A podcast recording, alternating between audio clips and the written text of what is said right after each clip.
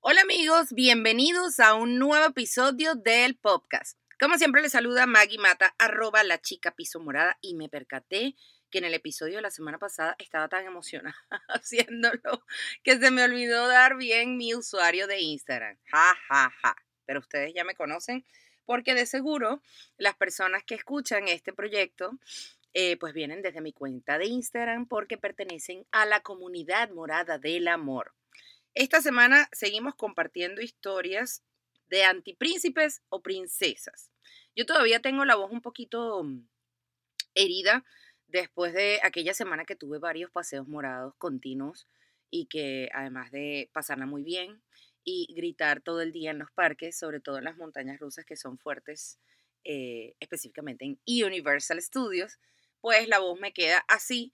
Y aunque sí, yo te tomo tecito y te hago ciertos ejercicios que me han enseñado mis mentoras de oratoria antes de comenzar a hablar o, comenzar a grabar un episodio, pues no sé, como que la voz me quedó así forever. Si tienen alguna técnica, algún tip que me pueden dar por Instagram, pues sí, porque siento que quedé como que ronca forever y no me, no me agrada. Pero bueno, nada. Esta versión en el multiverso va a ser como una historia retorcida, digamos así, de Bella y de Bestia. Recuerden que todo este material son historias que provienen de la vida real y que yo las parafraseo, ya que mis princesas de la vida real me comparten su testimonio, sus experiencias de historias de antipríncipes y yo se los cuento a través de esta plataforma para que a través de esas experiencias pues podamos aprender porque el objetivo de todo esto es que sanemos heridas y que desde la aceptación pues comprendamos que las cosas que suceden eh, siempre nos dejan un aprendizaje y que pues la idea es superarlas para poder seguir avanzando y tener futuras relaciones sanas. Les cuento, eras una vez Bella que en este multiverso ella había decidido emigrar a otros reinos extranjeros justamente eh, motivada por un príncipe. Ella vivió una temporada en un reino extranjero súper, súper fancy, muy bonito, pero donde tenía que esforzarse muchísimo y a pesar de que ella era muy joven y le entregó su vida a este otro príncipe que es nulo en esta historia, no lo vamos a llamar, en otro momento se contará esa historia. Este príncipe y ella, eh, pues la cosa no funcionó y en el momento que ella se dio cuenta que no funcionaba, ella decidió regresarse a su reino original. Cabe destacar que esta princesa bella era muy amiga de Ariel, que durante esa época que ella estuvo en esos reinos extranjeros permaneció en el reino original y como tenían una amistad muy profunda, Ariel y Bella, digamos que durante esa temporada eh, Ariel extrañó enormemente a Bella, pero le tocó pues hacer nuevas amistades porque en ese momento Ariel no tenía planes ni de tener piernas, ni de tener ningún tipo de condición que le permitiera trasladarse. Ariel estaba como que presa en su reino original. Y en ese momento, pues, disfrutó muchísimo, no les voy a decir que no. Ariel eh, conoció muy buenas amistades, eh, Ariel eh, se independizó del rey Tritón y estuvo viviendo un tiempo sola. En esa temporada, mientras vivía sola, conoció otra princesa, esa princesa le, presentó otros amigos y bueno, resulta que Ariel conoció un chico que vamos a denominar este príncipe, que no es príncipe, vamos a denominar Conhead. Conhead era una persona muy, muy, muy, muy graciosa. Tenía una personalidad increíble. Además, era súper, súper eh, amiguero. Tenía muchos príncipes y princesas siempre alrededor. Siempre se la pasaba de un baile a otro. Siempre trataba de hacer excursiones a las casas de campo de cada reino y así sucesivamente. Entonces, Ariel la pasaba muy bien con Conhead y con todo ese grupo de gente, pero durante esa eh, temporada Ariel se dio cuenta que Conhead solía tener princesas preciosísimas como pareja, pero que no les prestaba atención. Incluso muchas veces él elegía estar con Ariel y otras amigas que solían ser panas, o sea, en ningún momento tuvieron nada, en ningún momento se les insinuó nada. Y la novia original del momento, Conjet, siempre le sacaba el cuerpo a pesar de que eran princesas preciosísimas. Había una princesa que había ganado un reinado de belleza. Imagínense el nivel de chicas con las que andaba Conjet.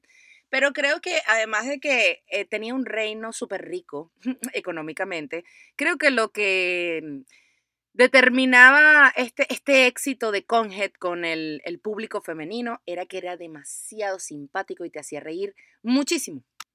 Resulta que en lo que Bella regresa a su tierra natal, se reencuentra con Ariel y Ariel le presenta a Conjet, pero con ánimos de amistad. Obviamente, eh, eh, digamos que Bella venía de, una cárcel súper eh, fuerte de, de, sometimiento mientras vivió en ese reino lejano con esa pareja que no funcionó, porque esa pareja solía ser muy, muy celosa y no le dejaba hacer nada.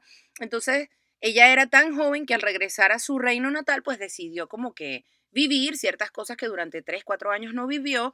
Y para eso, pues, se juntó con Ariel, que en ese momento eh, era súper pata caliente y salía todas las semanas. me encanta, me encanta esta historia. no sabe cómo me río.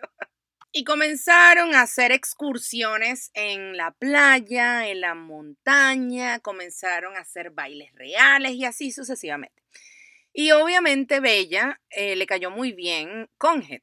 ¿Qué pasa? Bella y Ariel en ese momento tuvieron una situación en su amistad en donde no digamos que se quebró, pero se separaron. Y durante ese tiempo de separación, que fue casi dos años, pues la una no supo de la otra. Eso puede ser tema de otro episodio de podcast con respecto a las amistades. En ese tiempo, Conjet enamoró a Bella y comenzaron a tener una relación amorosa preciosísima, súper estable, súper bonita, porque digamos que Bella venía de, de, esa decepción amorosa de intentarlo en otro reino, con un príncipe, la cosa no funcionó y de seguro aunque eh, Bella no me lo haya compartido, pues fue difícil abrirle el corazón a otra persona, pero como esta persona era tan constante, Conjet era demasiado gracioso, tenía una familia, o tiene, porque obviamente no se ha muerto, muy, muy, muy cool, además se dedicaba a, un negocio bien original en el cual eh, mm, hacían como torneos con bolitas de pintura. Entonces, digamos que pues ella se entregó de lleno a esta relación. Pasan años, no tengo ni idea cuánto tiempo, pero era una relación muy seria. Y Bella siempre se ha caracterizado por no ser una persona celosa. Bella siempre ha sido una persona que confía en su pareja, que no anda llamando eh, constantemente, que no te anda preguntando, que si tú le dices tal cosa, ella confía. Y eso siempre ha hablado muy bien en las relaciones de pareja de Bella en comparación a Ariel, que cero. Era lo contrario. Pero eh, creo que a veces ese exceso de confianza, que eso está muy bien, pero eso ya no habla mal de Bella, sino en el caso de Conjet, que sería la bestia en esta historia. Eh, eh, bueno, a, raíz de, de su trabajo en el cual debía hacer largos viajes por otros reinos buscando los mejores elementos de las bolitas de pintura para los torneos que tenía pues siempre que salía un viaje, pues Bella pues comprendía, ¿no? Era su profesión, era su hobby, era su pasión y eh, no vivían juntos, pero era como si vivieran porque de verdad tenían una relación súper, súper seria. Eh, Saben que es un cliché, quizás para muchas princesas, que en el mes de febrero se celebra el Día de los Enamorados. Y bueno, a nivel de marketing, pues ese día suele ser muy importante para muchas princesas y todas queremos que nos den una florecita, nos inviten a comer o hagamos algo especial para celebrar el amor, que no necesariamente tiene que hacerse ese día, pero siempre es muy bonito y uno también se compara que si el príncipe tal le regaló tal a esta y este hizo tal cosa y si uno no tiene de su príncipe algo, pues uno se siente como, como triste en la juventud sobre todo. Quizás a esta edad pues ya uno no le presta atención. A esta edad lo que uno quiere es paz, porque todas estas princesas pasamos de los 30 años. pues resulta que confiando plenamente en Conjet, eh, Conjet le manifiesta que esa fecha no van a poder celebrar porque em, tiene un viaje por, por trabajo y ella, "Ah, ok, mi amor, mi vida, está bien, no te preocupes, celebramos después, todo chévere. Pero hay algo que las mujeres tenemos que es impelable, que es la intuición. Y creo que todas mis princesas han, co- han coincidido en sus testimonios de historias, que siempre que han descubierto algo que no andaba bien o algo que quizás las hirió, fue a través de la intuición. Y quiero hacer un inciso en esto, que he estado mm, aprendiendo a, través de una amiga cercana, una princesa que se dedica al trabajo de la oratoria, que justamente hace poco le presté un libro que tengo años que no leo, que tenía en la biblioteca de mi casa, que habla sobre el lenguaje del cuerpo. El lenguaje del cuerpo es fantástico, es fenomenal todo lo que te puede decir el lenguaje corporal de una persona sin necesidad de eh, pronunciar ni una sola palabra.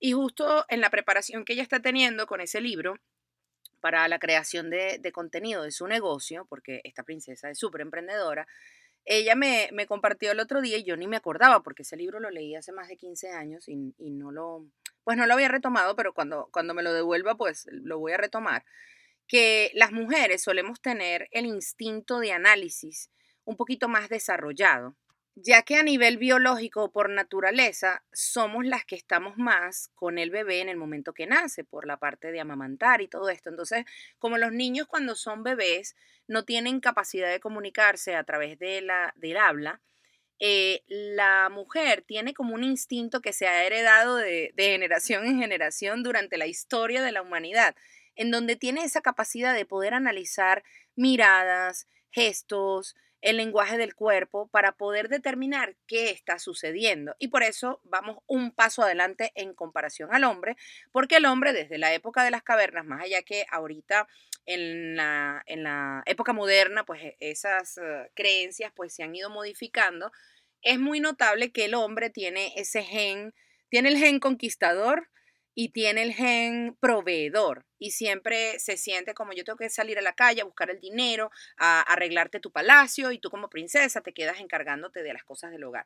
No necesariamente tiene que ser así, a mí me encanta que esas creencias se estén modificando para que todo sea un trabajo en equipo, pero me pareció súper interesante compartirles este súper dato porque, bueno, es bastante cierto que todas en algún momento hemos tenido ese instinto como súper afilado y hemos descubierto cosas. Resulta que en esos días que Conjet estuvo de viaje, Bella estuvo en su casa porque ellos no, no compartían vivienda, pero ella tenía una relación tan estrecha con el rey y la reina eh, de, de ese, de ese reino, valga la redundancia, que ella iba con frecuencia y un día como que quería hacerle una sorpresa en la habitación real de Conjet y decidió eh, arreglar las cosas. Y cuando estaba arreglando las cosas, encontró un pergamino que indicaba, mentira, estoy, estoy contándolo mal, esto no fue mientras Conjet estuvo de viaje. Eh, Conjet estuvo de viaje, todo muy bien, cuando regresaron celebraron su día los enamorados y luego eh, pasaron días, semanas, no sé, y ella descubrió este pergamino. En ese pergamino era una especie de factura en donde se podía visualizar que Conjet no estuvo en el lugar donde él dijo, y además de que no estuvo en el lugar que él dijo, estaba con otra persona. Era una factura de un castillo de estos que se alquilan. Y fue súper, súper desagradable porque obviamente el sistema de confianza que ellos tenían estructurado, ella juraba que era súper sólido. Además de que fue una relación súper espontánea y natural como surgió ese amor. Porque no pongo en duda que se quisieran, claro que sí, uno siempre tiene que quedarse con las cosas buenas. Pero qué necesidad de pasar por todo esto, si quizás de repente Conjet pues se veía atraído por una reina de otro, de otro reino, pues hubiese sido muy chévere ser sincero, ¿no? Y no tener que estar mintiendo, pero eh, creo que también la edad que tenían en ese momento pues no ayudó y la suficiente madurez. Es muy cierto que este príncipe después de años de, de que sucediera esto, pues siempre ha terminado buscando a Bella eh, arrepentido, incluso como el puente para que esas dos personas se conocieran fue Ariel. Ariel cuando eh, recuperó su amistad con Bella y se enteró de todo este asunto, pues fue horrible y obviamente le mandó un súper eh, pergamino a Conjet como, epa, ¿qué te pasa? Porque tú le hiciste eso a Bella. O sea, no puede ser. De hecho, a raíz de eso, no les voy a decir que... esas relaciones se perdieron completamente porque de por sí, pues, uno puede mantener una relación amistosa, pero es lamentable que esas cosas hayan sucedido. Y al final las princesas vivimos una serie de decepciones, frustraciones, de miedos que eh, si esas cosas suceden con mucha frecuencia o suceden en un momento que tú no estás preparado para ello y te sorprende, eh, despiertan muchas vulnerabilidades, y me disculpan que se me enredó en la lengua, a la hora de construir una nueva relación.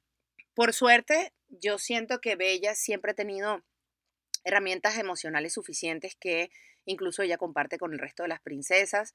Y a raíz de, esta separación con este, con este príncipe, con que me encanta, me encanta, ¿no sabes?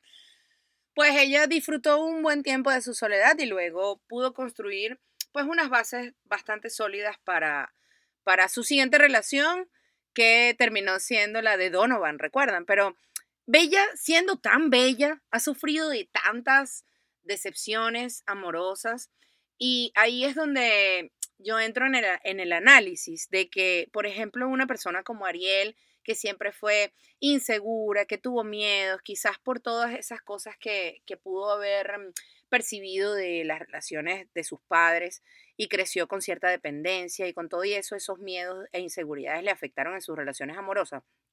Yo siento que hay otras personas, como por ejemplo en el caso de Bella, que han tenido otro tipo de fortalezas emocionales y han tratado de tener una madurez en cada relación en el cual siempre es el amor en libertad, pero no libertinaje, en libertad.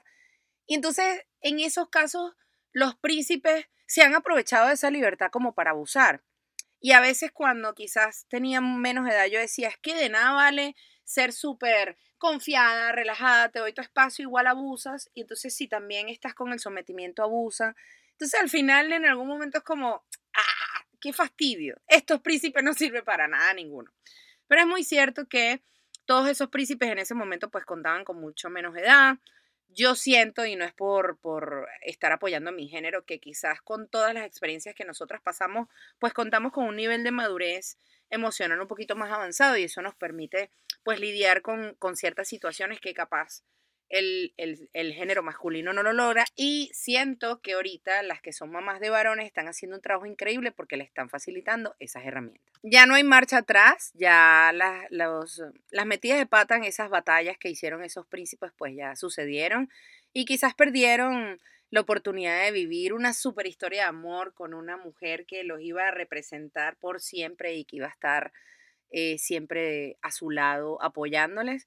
Y quizás cuando comparten experiencias con otras princesas que los buscan es por sus reinos, por las riquezas y todas esas cosas se dan cuenta que metieron la pata, pero ya fue. ya fue. Lo importante es que no hay rencor. Obviamente en el momento de contar estas historias uno se ríe, y a veces dice, oye, qué chimbo que, que se vivió esto, ¿no? Cuando las princesas recuerdan estos episodios. Pero está lindo porque de esas relaciones pues sacaron aprendizajes que las llevan a ser los mujerones del día de hoy y como les comparto, la mayoría de mis princesas eh, pues ya son mamás y están tratando de, a través de la crianza respetuosa, pues enseñar a todas esas pequeñas criaturas que van a formar la humanidad en el futuro para que sean mejores personas, para que tengan mejores herramientas emocionales para lidiar con sus relaciones interpersonales y que no anden hiriendo a la gente por ahí. Hay veces que es sin querer, pero siempre pensando hasta dónde eh, va a suceder eh, que por mi placer o por mi antojo o por, por lo que yo siento, eh, voy a hacer tal cosa hasta donde esa cosa va a afectar a un tercero. Igual tengo demasiadas historias que les quiero seguir eh, compartiendo. Muchas gracias por acompañarme este jueves. Recuerden que todos los episodios del podcast los lanzo los jueves a las 10 de la mañana. Y nos vemos a través de la chica morada en Instagram si me quieren compartir alguna historia de algún antipríncipe o alguna antiprincesa, porque tengo unas cuantas historias de chicas, pero estoy buscando la manera adecuada de expresarla. Les mando un besote y nos escuchamos la semana entrante.